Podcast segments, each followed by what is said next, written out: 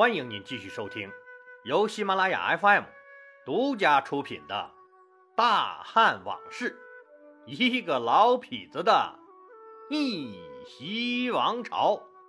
我李世长，一个有故事又好酒的老男人，为您原创和播讲。上集说到呀，说周勃和灌婴这两个家伙搜集了一些陈平的黑材料以后，来找刘邦告黑状了。灌婴这个大嗓门一通炮火以后，刘邦也蒙圈了，说当时自己啊，只考虑让陈平和手握兵权的这些个元老们互相牵制，稳固自己的地位了。这陈平怎么这么多破事儿是自己不知道的？我捧着你，你是水晶玻璃杯子；松手，你他妈就是碎玻璃碴子。既然这些老伙计们提出来了，那也不能不当回事儿，自己也确实该好好查一查了。第二天早上开完晨会以后，就在大家陆续走出刘邦军帐的时候，魏无知被通知留了下来。魏无知可就低头寻思开了，哎。今天老大单独把我留下，这是个啥意思呀？这两天我这右眼皮总跳，这老婆昨天还说呢，这左眼跳财，右眼跳灾，让我遇事躲着点走，凡事不要发表意见。今天你说老大单单把我留下，那不是有啥祸事要找上门了？人都走光以后，刘邦开口了。老魏，你给我介绍的个什么人了？啊，陈平的那些破事儿，那都是真的吗？听说还和他嫂子有一腿。哎呀，老大，你也爱听这个呀？来来来来，我我我跟你说啊，他那嫂子长得水灵着呢，老好看了。哎哎，那腰身儿，那胸。那屁股，哎呀，他那嫂子，闭嘴！谁要听你说这个？我是说，陈平那些烂事儿是真的吗？大哥，应该都是真的吧？反正我们村都是这么传的。哎，你个小兔崽子，你跟我说这个人多牛逼，多牛逼！这不就是个人渣吗？大哥，我我就介绍了一下，不是您亲自面试的吗？我说他牛，是说他的才能牛，能耐大。我说的是他的才能，而您现在跟我说的，我咋听着好像是说他这个人的人品吧？那您是要找一个全国道德模范呢，那还是要找一个能帮您夺取天下的牛人呢？要是找个全国道德模范，他可差远了。我是这么想的啊，比如说，那您要吃个鸡蛋，那吃鸡蛋，那您就咔咔吃鸡蛋呗。那下蛋这只母鸡，这是不是正经？那是不是爱勾搭邻居家的大公鸡？那 那咱们有必要管他这么多吗？哎，臭小子，我说不过你了是吧？滚，滚，给我马不停蹄的滚！撵走了魏无知以后，这刘邦还是觉得不太爽，就把陈平找来，当面质问他：“你从魏咎跳槽到项羽那儿，现在又跳槽到我这儿。”一个讲诚信的人是这样三心二意的吗？你还怎么让人相信你说的话？大王，我在魏咎那儿做事儿，我的建议他都不听。那既然我的作用不大，我也不想白领他那份工资，所以我就走了。后来到项羽那儿做事儿，那项羽这个人，那您是知道的呀，他这个疑心太重。那他所用的人，那不是他们项氏宗族。就是他老婆虞姬家那些亲戚，有能耐的人也不被重用，所以我才离开了项羽那儿。听说您善于用人，那我不才来到您这儿吗？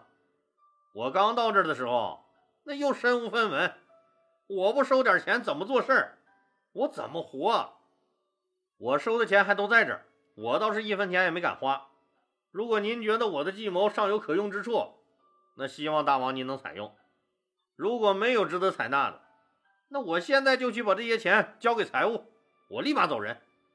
至于我的私生活，那别说没有这些个烂事儿了，那就是有啊，那跟他们有毛关系？几个五大三粗、浓眉大眼的家伙，还爱嚼个老婆舌头，哼！哎呀，我也是醉了。说完这些，陈平最后又补充了一句，彻底改变了他命运的话：“大王，虽然我来的时间不太长。”但我也看出来了，咱们这儿有相当一部分领导干部认为自己和您是兄弟，居功自傲、拉帮结派、无所不为。他们认为谁碍眼，就合起伙来肆无忌惮的排挤谁。哎，大王，这可不是我挑拨您呐，他们根本不顾及您的权威。您认为对的事儿，只要不符合他们的利益，他们就群而攻之。用感情和所谓的道德来胁迫您、绑架您，这样下去，恐怕恐怕什么？哼，恐怕呀，到时候您的命令就出不了这军帐了。说完，陈平用手指了指刘邦的军帐，什么意思？你这是？您的命令只要不符合他们几个元老的利益，底下就不会有人真正敢去执行。那如果按照您的命令执行了，就会被他们联合排挤出局。那再有能耐的人，也在您这儿待不成。到时候，所有的人可都是看他们的脸色行事，就逐渐会把您架空的。如果我走了，那您想一想，还有谁能真正监督、那约束得了这些人？经过陈平这么一说，这刘邦觉得确实是这么回事儿。自从这个陈平当了护军以来啊，汉军这部队和将军们的军容军貌比以前可是强多了。有陈平监督着，倒是谁也不敢乱来了，都规矩多了，那也收敛多了。这事儿啊，要说起来也还怪我刘邦自己。人家陈平那个小兄弟来了以后，说自己没有照顾好人家，人家两眼一摸黑，这投奔我来了，那既没给人家安家费。说也没给人家预支点工资，那人家可不是没钱花吗？不用的陈平这种人还真不行，真得时刻防着这帮子自己的沛县老伙计们结成利益集团，威胁自己的地位。这么一想也就安心了，又给了陈平一些赏赐，还传下令去，说谁要是再敢私底下说陈平的坏话，军法处置。吓得周勃、灌婴他们直吐舌头。再也不敢多说话了。陈平的到来真是让刘邦添了一只利爪。那为什么这么说呢？以后老李都会讲到的。要是没有这个陈平啊，那刘邦都死了八百回了，还开创什么汉家四百年江山，纯属扯淡。可能明天老李的节目就做不成了，因为主角刘邦死了，这节目还咋做？就是真正到了汉高祖刘邦驾崩那天，吕雉篡了权，那也是这个陈平啊，用这个大计谋诛灭了篡权的吕氏家族，拥立代王为孝文皇帝，这才恢复了他刘氏天下。要不是这个陈平，天下早就不姓刘，姓吕了。当然了，这些都是后话了。好几次有听友发私信问我，说老李啊。这个张良和陈平那都是一顶一的谋士，那他俩有什么不一样啊？那谁做的贡献更大一些呢？现在老李就集中给回复一下，说张良的计谋是决胜千里之外，属于战略家一类的；而陈平的计谋是立竿见影，是战术家。老李说人话，那非要听人话，那老李就给举个例子，你就立马明白了。比如说啊，张良认为要想取得对项羽集团的最终胜利，那就必须把项羽的那些羽翼剪除。那怎么剪除范增、钟离墨这些项羽的羽翼？张良是没好办法的，因为张良出身贵族，那好多阴谋诡计害人的玩意儿，张良是不屑于做的，那也想不出那些个阴招损招。而这个陈平出身底层，什么招好用就用什么招，百无禁忌。他给刘邦出的招，基本上都是阴招损招。但招招好使，招招有奇效。陈平啊，曾六出奇计，帮助刘邦定了江山。他曾经出过说史上最狠的一计，最毒的一计，还出过最妙的一计，还有最见不得光的一计。这些老李以后都会慢慢讲到的。确实是招招精彩，那个酸爽。确实是够味儿啊！反正陈平信奉的原则就是：什么光不光彩，见见不得人，达到目的就是好计。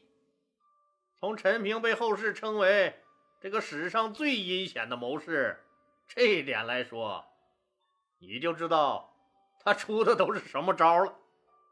而他本人也并不否认这一点，他自己也承认自己使用的多是阴谋，不够光明正大。就像刚才说啊，说怎么铲除范增、钟离墨这些项羽的羽翼？陈平轻轻松松一个计谋，就让范增含恨而死，就让项羽从此说再也不信任同生共死多少年的兄弟钟离墨。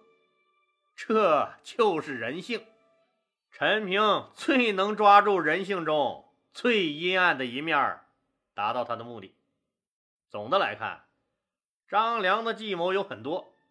都是影响深远的战略抉择，而陈平的计谋更精彩，也更有观赏性。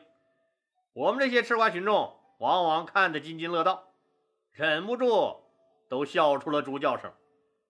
陈平做事用的阴谋，伴随着他的一生，也伴随了刘邦从楚汉战争到平定叛乱，从打江山坐江山，到吕雉培养吕党，掌握刘氏江山。最高权力的整个重要过程，正是凭借这一系列的阴谋以及对人情和时事的洞察呀，这陈平在刘邦、吕雉和汉文帝执政期间，都是官场的不倒翁。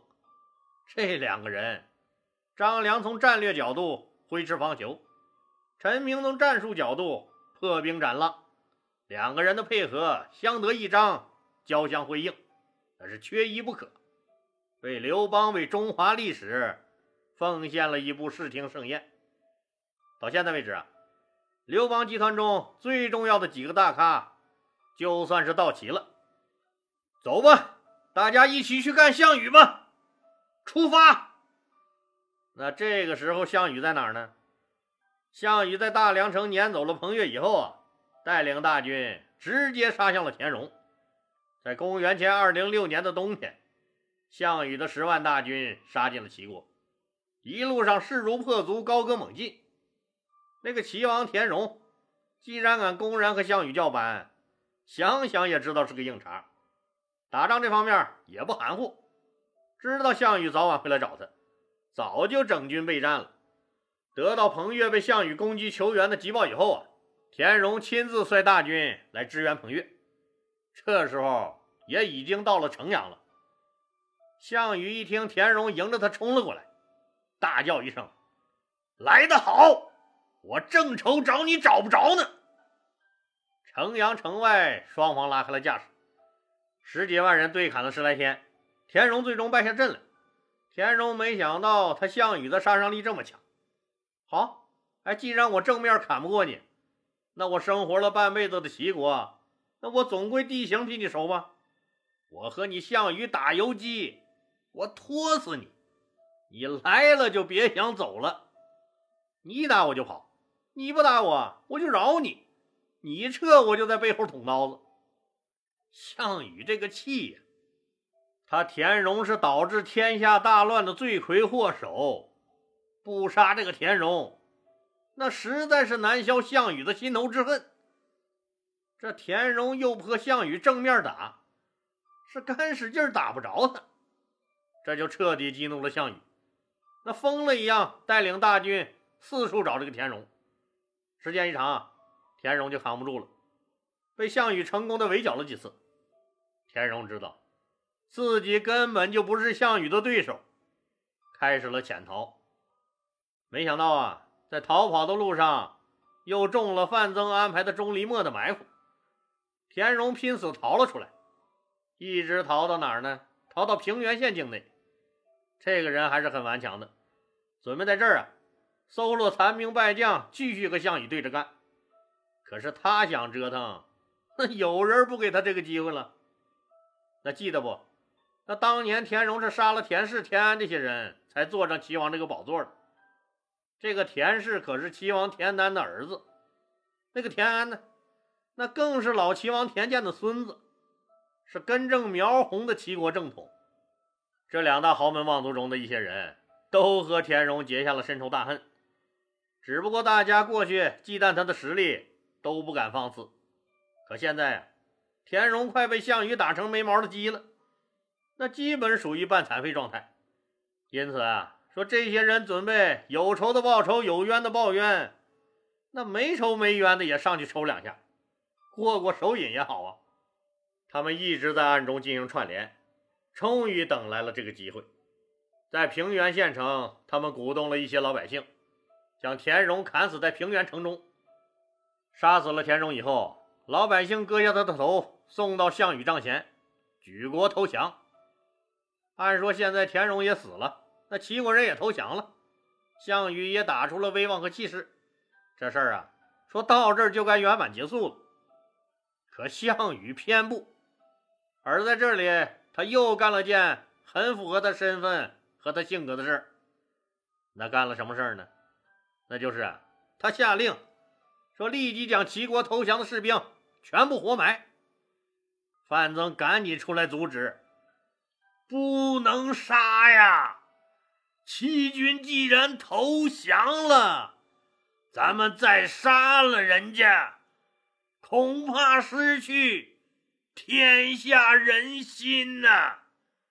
以后谁还再敢投降我们？项羽大叫：“杀！必须杀了他们，一个都不留！我自起兵以来，一直以威武示于天下。齐国人敢第一个造反，着实可恶！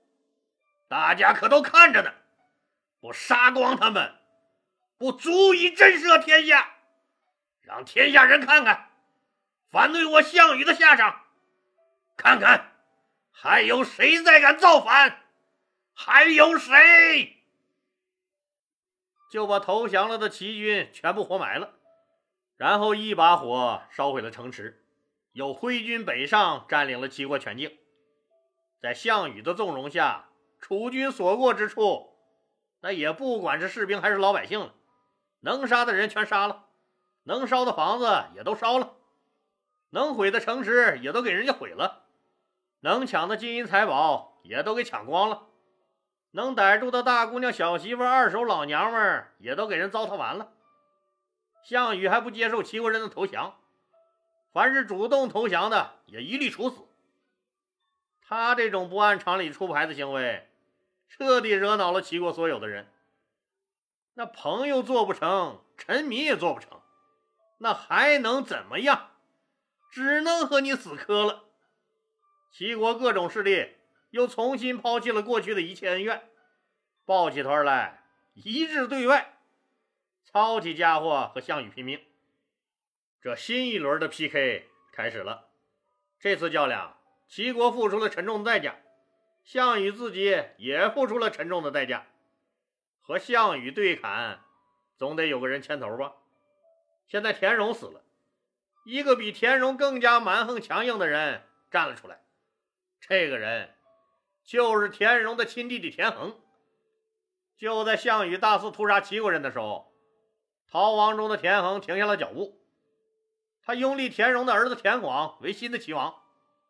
搜罗被项羽打散的数万齐军，反攻了城阳。在这里，田横和项羽进行了拉锯战。田横这个人除了蛮横还很顽强，打不死撵不碎，红着眼睛和项羽对打，能和项猛人敲锣打鼓的叫板，那田横也算一个十足的狂人了。再加上说老百姓也和项羽死磕，让项羽陷入了那齐国军民持久的人民战争的海洋中脱不了身了。这时候的刘邦可是没闲着。他率汉军在三川郡的平阴县渡过黄河以后，进抵洛阳，准备出兵去争夺天下。这可是要出兵，那还有一个最重要的问题，这师出无名啊！如果说说他刘邦占了三秦之地，那是因为根据人家怀王之约的约定，那本来这地儿就是人家刘邦的，是他项羽强行占有并私分给了别人。那人家刘邦本来就是拿回属于自己的东西，这三秦大地已经到手了，再出兵去占领天下，可就师出无名了。那总不能说自己欲望膨胀了，那要把所有人踩在脚下，自己想当皇帝吗？那恐怕这话一说呀，大家蜂拥而上，一顿暴揍，那脑袋都能给你打成猪头。这找什么理由出兵，那才能让人信服呢？刘邦急的呀，这两天是前列腺都发炎了。正在搓牙花子想办法的时候，门卫传进话来，说有一位姓董的老先生来拜访，要给他刘邦送一个大宝贝。刘邦正为找不到出兵的理由烦恼着呢，一想，一个乡下老头子能有什么宝贝？就传下话去，没时间，不见。老头告诉门卫。去告诉你们汉王，我今天献的这个宝贝，一定能解决他最头疼的事儿。那到底这个董老汉给刘邦献了一个什么宝贝呢？好了，今天就说到这儿吧，谢谢大家。如果您喜欢我的作品呢，请点击该专辑右上角的订阅键。喜马拉雅。对本专辑提供免费的订阅服务，订阅以后，节目有更新就自动显示在节目列表中了，方便您的收听。更欢迎老铁们打赏、点赞、评论、转发和分享，谢谢。